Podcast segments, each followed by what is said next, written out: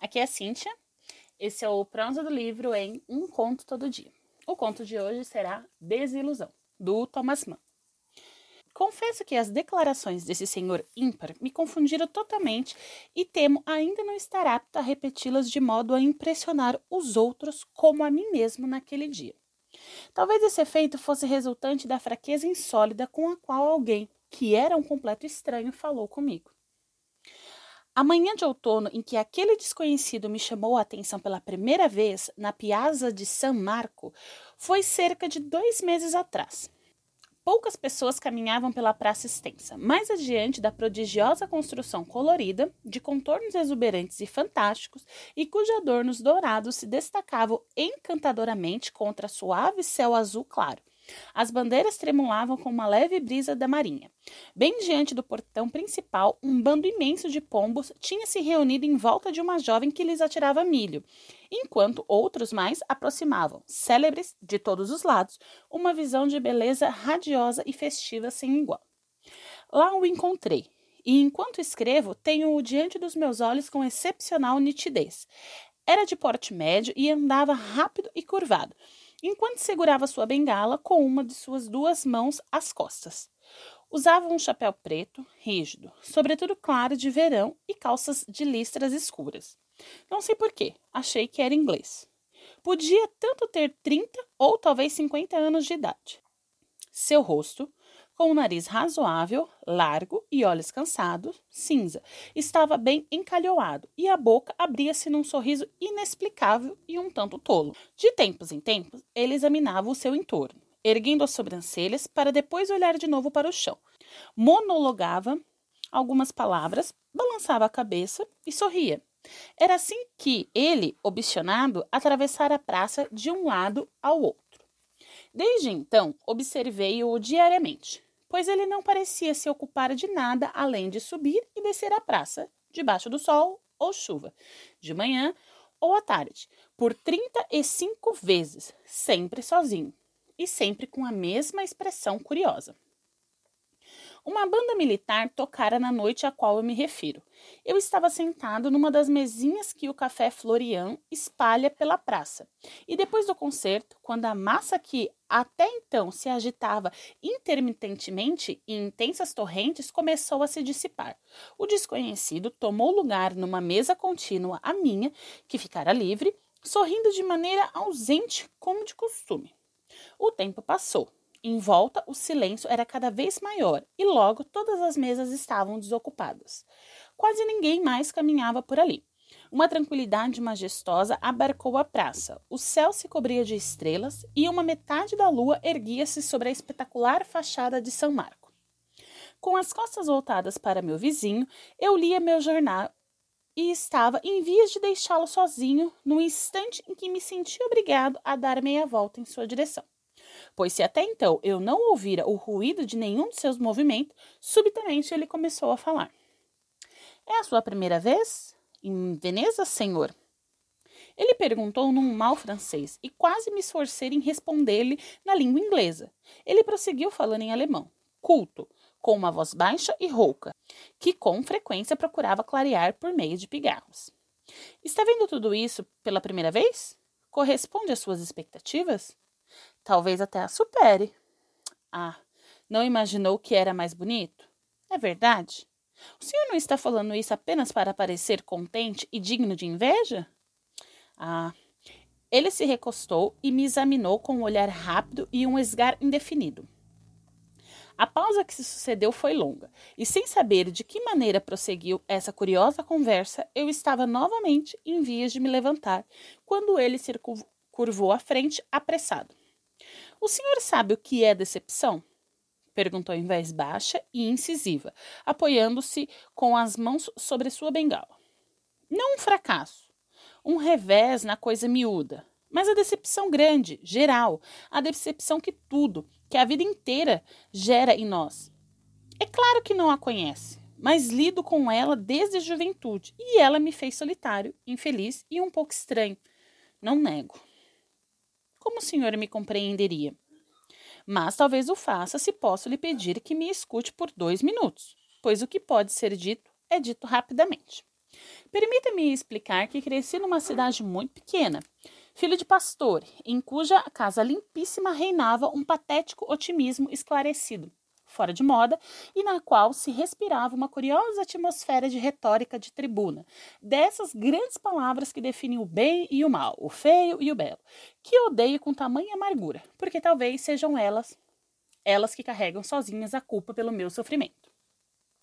Minha vida era constituída de maneira absoluta pelas grandes palavras, pois dela eu não conhecia nada além das ideias assombrosas e irreais que essas palavras despertavam em mim. Eu esperava do homem a bondade divina e o diabólico horripilante. Eu esperava da vida a beleza encantadora e o feio.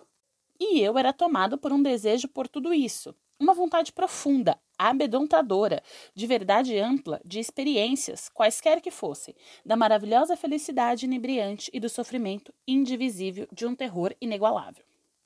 Lembro-me com uma triste clareza da primeira decepção de minha vida e peço-lhe que leve em consideração que, de modo algum, se tratou de, do fracasso de uma bela esperança, mas a entrada na infelicidade.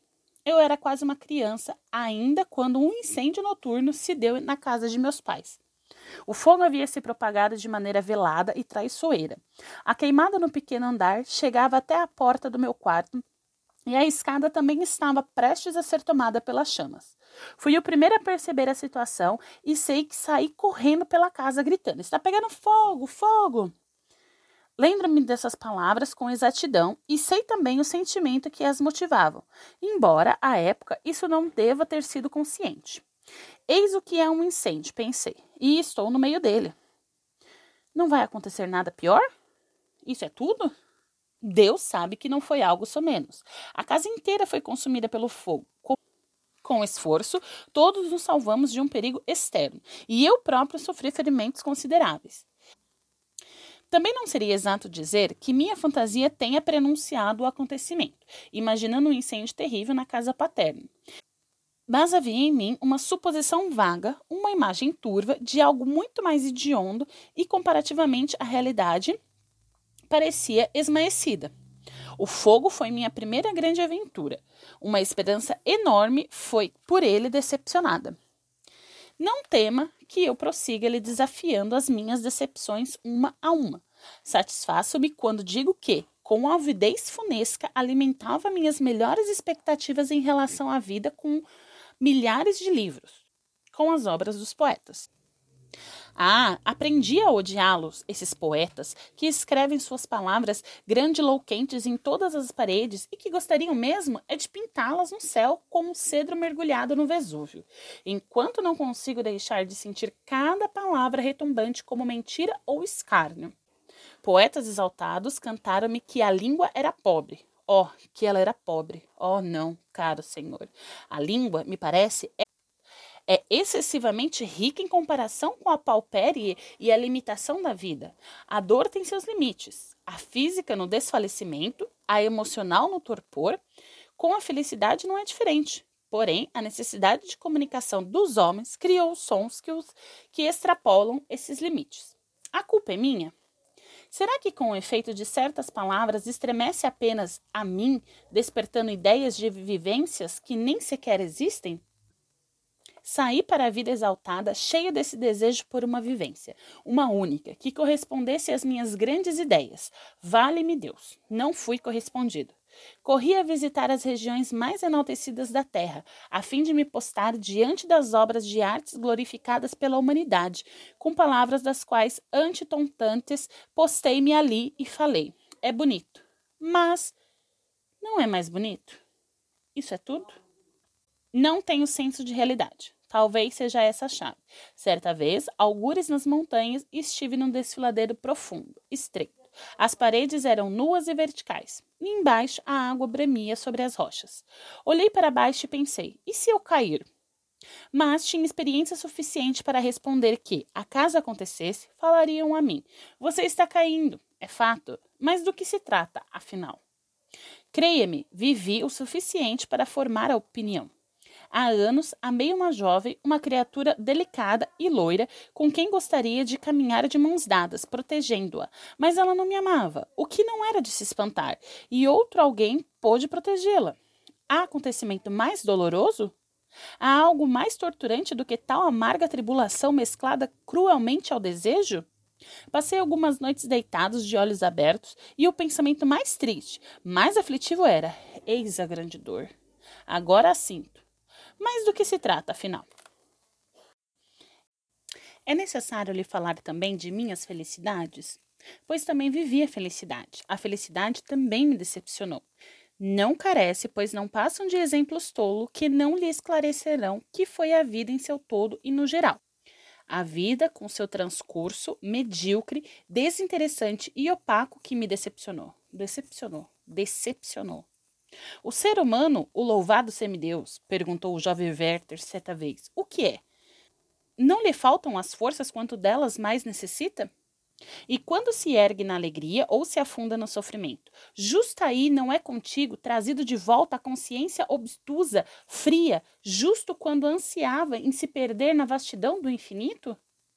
Penso com frequência no dia em que vi o mar pela primeira vez. O mar é grande, o mar é amplo. Minha vista fluía areia fora e esperava ser aforreada. Lá atrás, porém, estava o horizonte. Por que tenho um horizonte? Da vida eu esperava o infinito. Será que meu horizonte é mais estreito do que o dos outros? Disse que não tenho senso de realidade. Será que não tenho senso demais? Será que me canso rápido demais? Será que chego ao fim rápido demais? Conhecerei a felicidade e a dor apenas nos graus inferiores, apenas no estado diluído? Não creio. E também não creio nas pessoas. Acredito menos ainda naquelas que, diante da vida, concordam com as palavras grandiloquentes dos poetas. São falsas e mentirosas. Aliás, o Senhor percebeu que há pessoas tão vaidosas e tão ávidas por reconhecimento e pela inveja secreta dos outros que asseguram ter experimentado apenas das grandes palavras da felicidade, mas não das do sofrimento? Está escuro e o Senhor quase não presta mais atenção. Por essa razão, hoje quero lhe confessar a mim, mais uma vez, que também eu, eu próprio, um dia tentei mentir com essas pessoas, a fim de passar por feliz aos outros e a mim. Todavia, essa vaidade já se foi há alguns anos e me tornei solitário, infeliz e um tanto singular, não o nego. Minha atividade preferida consiste em observar à noite o céu estrelado, pois não se trata da melhor maneira de se abstrair da terra e da vida? E talvez seja perdoável que então me permita ao menos velar minhas ideias? Sonhar com uma vida livre na qual a realidade surge minhas grandes imagens sem o vestígio torturante da decepção? Com uma vida sem horizonte? Sonho com isso e aguardo a morte. Ah, já conheço também a morte, essa última decepção. Eis a morte, exclamei no último instante, agora experimento. Mas do que se trata, afinal? Mas o tempo esfriou aqui na praça, caro senhor. Estou em condições de notar isso. Meus melhores votos. Adeus. E esse foi o grande conto Desilusão do Thomas Mann. Eu sempre me empolgo falando de Thomas Mann, gente. Excelente conto. Nos vemos no próximo episódio do Prosa do Livro. Um conto todo dia. Até mais.